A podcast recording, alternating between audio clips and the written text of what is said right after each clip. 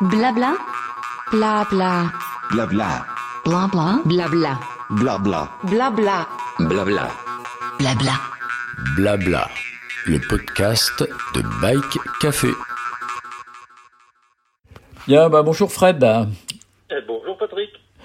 Bon, on va parler un petit peu de ta, on va parler même pas un petit peu, même beaucoup de ta chaîne euh, The Vintage Bike, euh, qui est euh, Ouais. a- assurément bien remplie. Euh, Il y a un certain nombre de vidéos très pratiques et pour les gens qui adorent le vieux vélo, le, ce qu'on appelle le vélo vintage, même si le beau vintage est pas forcément approprié parce que ça veut pas toujours dire vélo ancien, ça veut dire millésime. Et donc, euh, on va parler plutôt de vélo ancien. Euh, tu expliques aux gens comment il faut faire pour monter, démonter, etc. Mais pas que, hein. Oui, pas que, pas que. En fait, c'est c'est une véritable chaîne que j'ai conçue un petit peu comme une comme une chaîne de télévision euh, pour pouvoir offrir euh, différents types de programmes.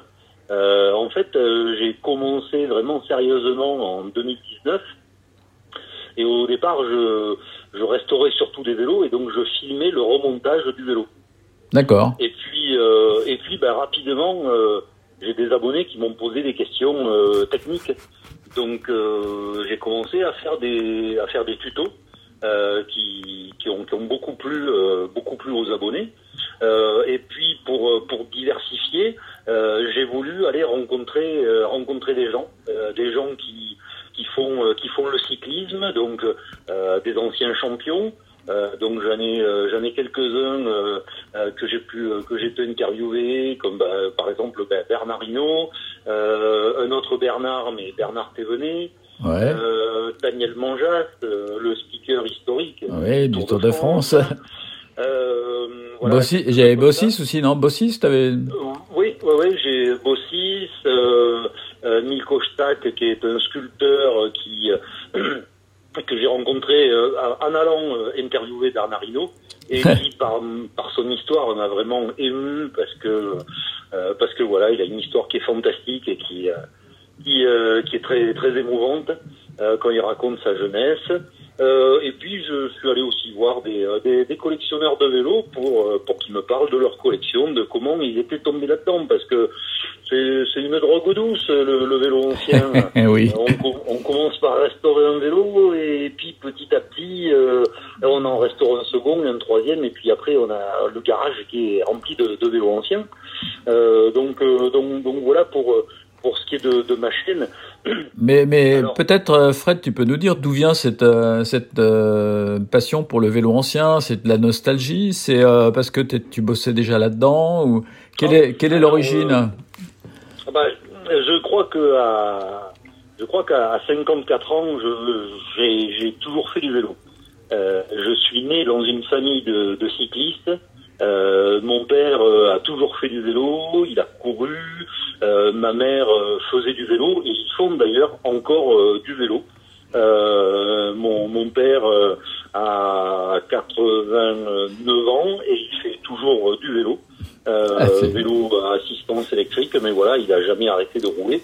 Donc bah, déjà quand j'étais gamin, euh, je bricolais mes vélos, j'arrêtais pas de les démonter, euh, je transformais des Solex en, VTT, euh, euh, voilà.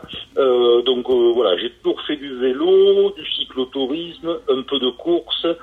À la fin des années 80, euh, j'ai commencé le VTT. Je crois que j'ai dû avoir mon premier VTT en 1986, donc c'était c'était quand même les débuts. J'ai couru en VTT, notamment en enduro. Et puis, en fait, le vélo ancien, euh, c'est arrivé un peu par hasard. Euh, un jour, un copain m'a dit, ah bah tiens, le week-end dernier, on est allé faire une randonnée de vélo ancien. Euh, il m'a montré des photos, et là, j'ai vu un Mercier. Et, et, et là, c'est. Euh, quand j'étais gamin, je rêvais d'avoir un Mercier, et j'ai jamais pu avoir un Mercier. Donc suite à ça, bah, le premier vélo que j'ai acheté, c'est un Mercier rose. Voilà. D'accord, oui, celui de, euh, celui de Poupou, bah, quoi. C'est là que j'ai commencé à mettre le doigt dans l'engrenage. Et puis bah, depuis, euh, ben voilà, depuis euh, je, je ne cesse de, de restaurer des vélos. D'accord. Bah écoute, euh, tu dois être très demandé parce que aujourd'hui, enfin, l'intérêt pour le vélo ancien est quand même euh, revenu, même si euh, c'est pas euh, comme on, on, le disait tout à l'heure, c'est pas vraiment un, un gros marché, c'est pas un marché porteur en tout cas, mais en tout cas euh, il y a une, une, sorte de résurgence de la mémoire euh, cycliste qui s'était un peu euh, évaporé dans les après les belles années du vélo euh, qui ont été le vélo est remplacé par la le tout bagnole et puis que les Français s'intéressaient juste au Tour de France une fois par an puis après ils oubliaient le vélo. Euh, maintenant je pense que le vélo est revenu euh, un peu au-dessus euh, au-dessus de la pile et que dans cette pile on trouve des passionnés comme toi comme d'autres qui sont tombés dans le alors, non pas dans la nostalgie, mais dans la Madeleine, la, ce qu'on appelle la Madeleine de Proust, quoi. Ce, ce fameux Mercier, devait être quelque chose qui, qui était au fond de toi-même et une envie, et ouais. tu l'as, tu ouais, l'as rencontré, quoi. Et c'est quelque chose qu'on voit souvent. euh, Les gens qui commencent euh, à restaurer des vieux vélos, euh, il y a plusieurs euh, qui ont fait un portrait robot de, du passionné de vélo ancien. C'est soit celui qui restaure le vélo de quand il était ado, ou le vélo de son père ou de son grand-père, ou le vélo qu'il aurait aimé avoir quand il était gamin. Mmh. Euh, voilà, ouais. là, là, on a à peu près cerné l'archétype du, du restaurateur d'amateur de, de, de, vélo ancien, quoi. Ouais, bah, ça, et, et alors ça, moi, je l'ai vu. Euh, tu disais, il y a le retour, le tour, retour en grâce du vélo. C'est vrai que bon, pour nous qui avons fait du vélo toute notre vie, à une époque, faire du vélo, c'était ringard. Voilà, il faut le dire, c'était ringard. Ouais, ouais, c'était euh, des, ab des abrutis de cyclistes, on disait, ouais, c'est ça. Voilà. euh, ouais, en gros, si, si tu roules en vélo, c'est que tu es trop pauvre pour acheter une voiture. Exactement. C'est un peu ça le, le, le concept. Euh, moi, je l'ai vu avec ma chaîne euh, en avril 2020. Je devais avoir euh, 3000 abonnés. Mmh. Et avec le confinement, mais ça a explosé je me suis retrouvé à la fin de l'année 2020, j'étais à 15 000 abonnés. Oh, J'avais ouais. plus de 10 000 abonnés euh, dans, dans l'année, ouais. sur, sur une petite année, sur 8 mois. Euh, et, et, là, euh, j'ai vu, j'ai vu les gens qui s'ennuyaient parce qu'ils étaient confinés et qui et qui et qui m'écrivaient en me disant euh, j'ai un vieux vélo dans le garage, j'aimerais me remettre au vélo. En gros, j'ai que ça à faire de mes journées. J'ai récupéré le vélo de mon père, le vélo de quand j'étais ado. Et là, les gens me s'y sont mis, mais ça a explosé. Ouais. Euh, le confinement a fait que ça a explosé. Ouais, là, écoute, ça, a été, ça, a été, vraiment le, le moment clé de, de, de, de l'explosion du vélo et, et, ça, et, ça, continue. Parce que mmh. quand je regarde les, le nombre d'abonnés que j'ai et mes statistiques, bah, c'est parti sur une pente et on est toujours sur, sur, euh, sur cette pente euh, deux, deux ans après. Ça, c'est, ça, c'est un truc qui, qui m'a impressionné. Ouais. Eh ben, écoute, euh, moi, je, en tout cas, j'ai une question qui me vient aux lèvres parce que euh, effectivement, on a parlé de tes, tes qualités de, de, de, mécanicien, etc. Mais je trouve que tu as aussi des qualités euh, didactiques parce que euh, c'est pas le tout de s'intéresser au vélo, c'est pas le tout de faire de la mécanique. C'est aussi expliquer aux gens. Tu faisais allusion à ceux qui s'ennuyaient euh, pendant le pendant le confinement, mais tout le monde n'est pas mécanicien. Et pour expliquer ouais. simplement des opérations qui sont pas forcément simples avec des outils qui pour certains ouais. n'existent plus euh, dans les catalogues. Oui.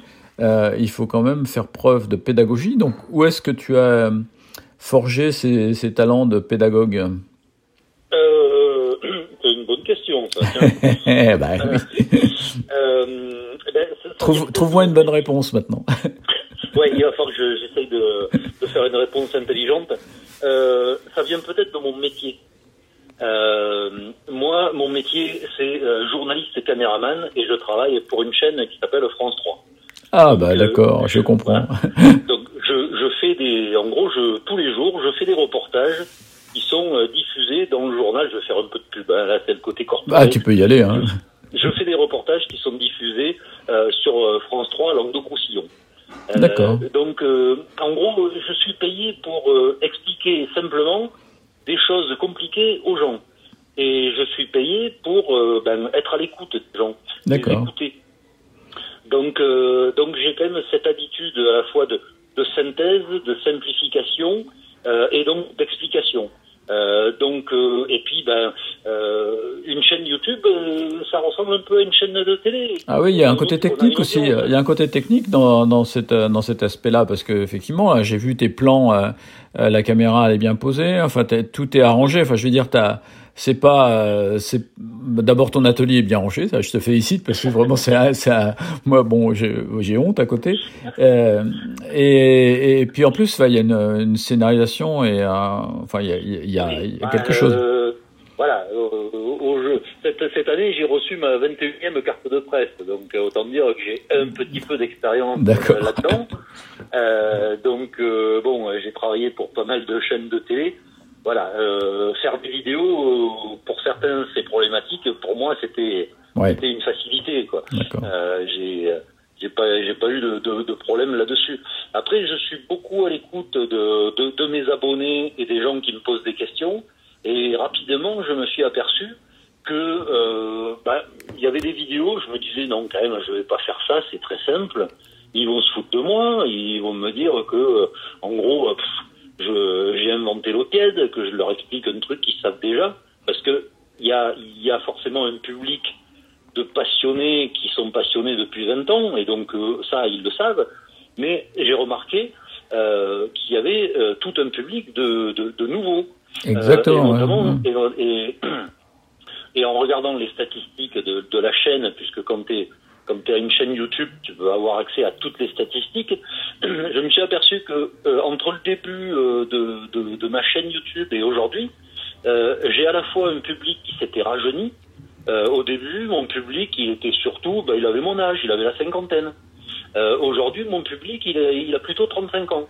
Ouais, ouais, donc, ça m'étonne pas. Donc, donc la, la, la, le, mon, mes abonnés et ceux qui me regardent se sont rajeunis. Et le public s'est féminisé aussi. Euh, Aujourd'hui, euh, j'ai quasiment 10% de femmes qui regardent la chaîne. Alors qu'au tout début, c'était euh, vraiment anecdotique, on était autour des 2-3%. Mmh. Euh, et donc, bah, je suis aussi à leur écoute. Et quand, quand ils me posent une question, bah, des fois, ça me donne une idée de faire une vidéo. Parce que bah, euh, le gars qui...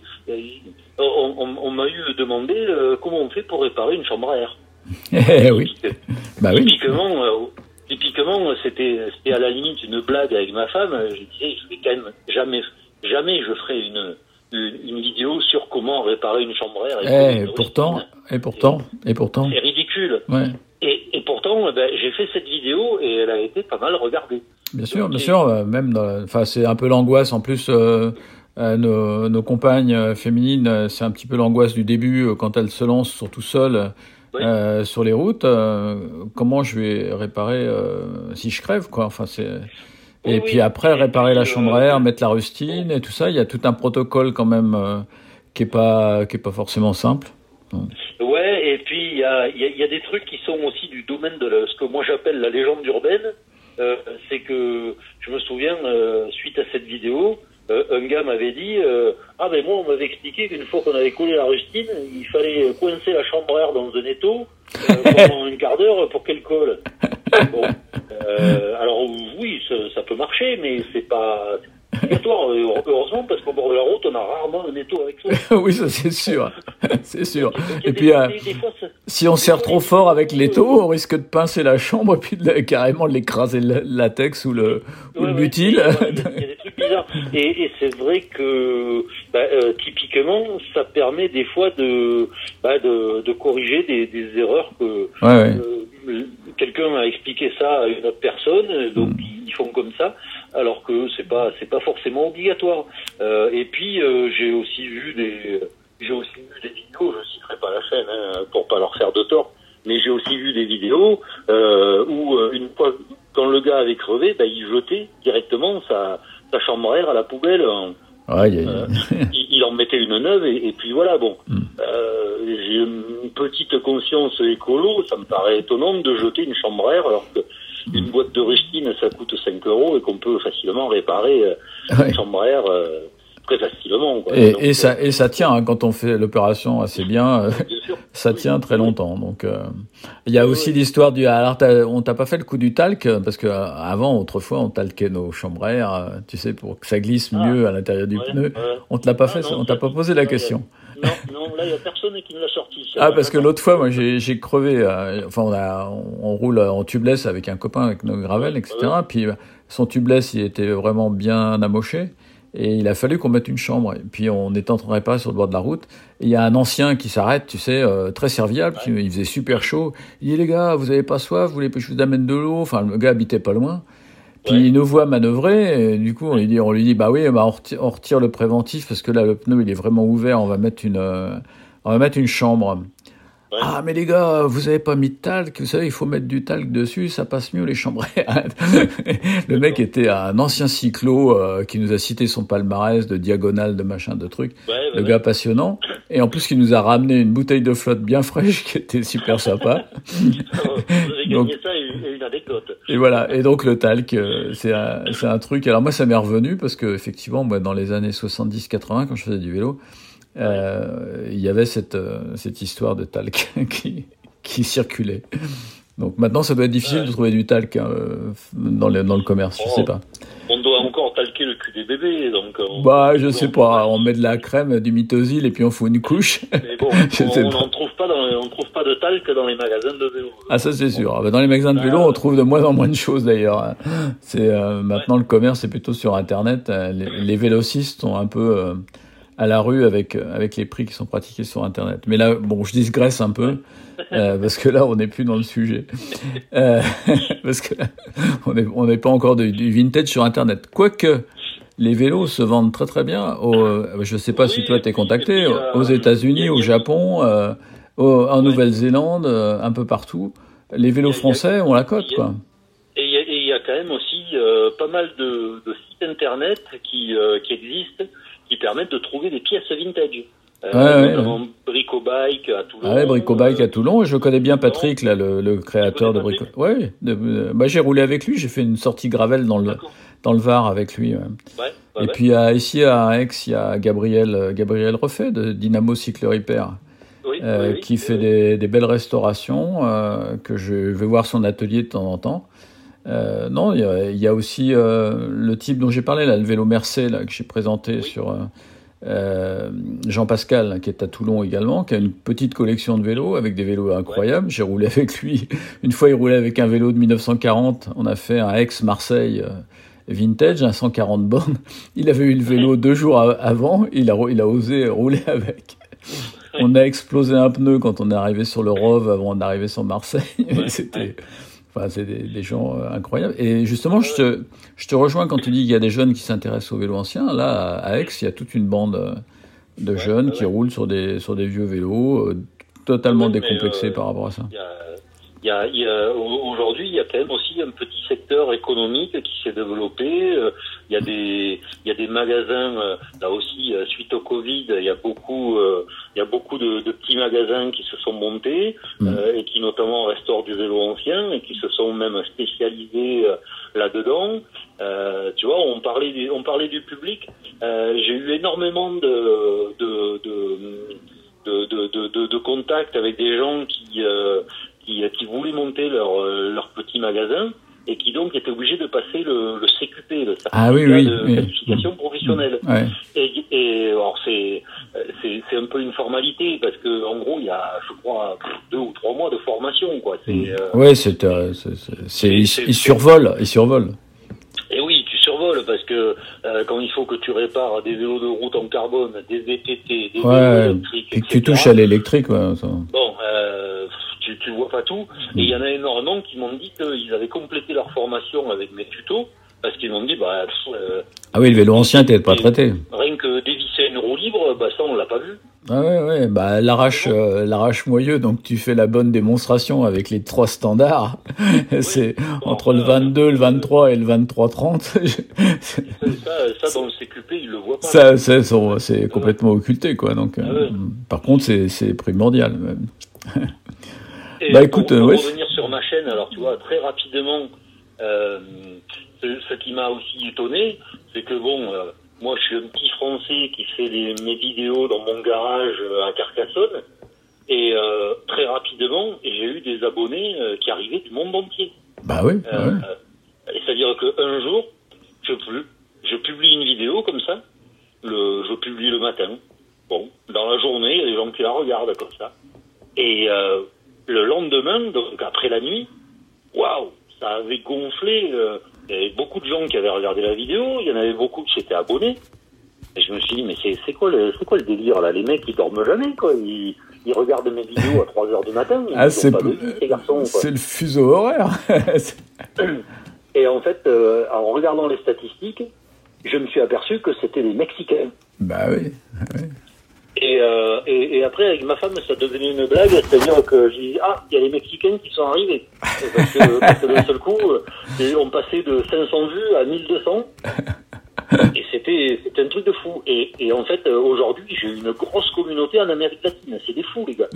En Amérique latine, vraiment, euh, c'est euh, que ça soit alors des pays, je saurais même pas les placer sur la carte. En Uruguay, Ouais, été- euh, bon après, bien sûr, euh, Brésil, Chili, Argentine. Euh, Ouais, une grosse grosse communauté là-bas, quoi. Ouais, j'étais étonné au, au départ du Paris-Brest-Paris, tu sais, qui partait de Rambouillet, euh, où il y avait le concours de machines. J'ai vu des grosses communautés euh, d'Amérique du Sud qui pratiquent le cyclotourisme. Donc avec des vélos modernes, là, pour le coup. Mais en fait, il y a une culture vélo qui, est, qui m'a complètement échappé dans des pays où j'imaginais pas, quoi. Donc, euh, oui. Et l'Amérique du Sud en fait partie, comme l'Inde. Il y avait une communauté euh, hindoue là qui était euh, qui était énorme. Moi, je voyais le, tu sais, le hindou en turbané sur un vieux vélo euh, british, mais en fait là, les mecs, ils étaient euh, parfaitement affûtés et montés sur des machines euh, tout à fait modernes. Ouais.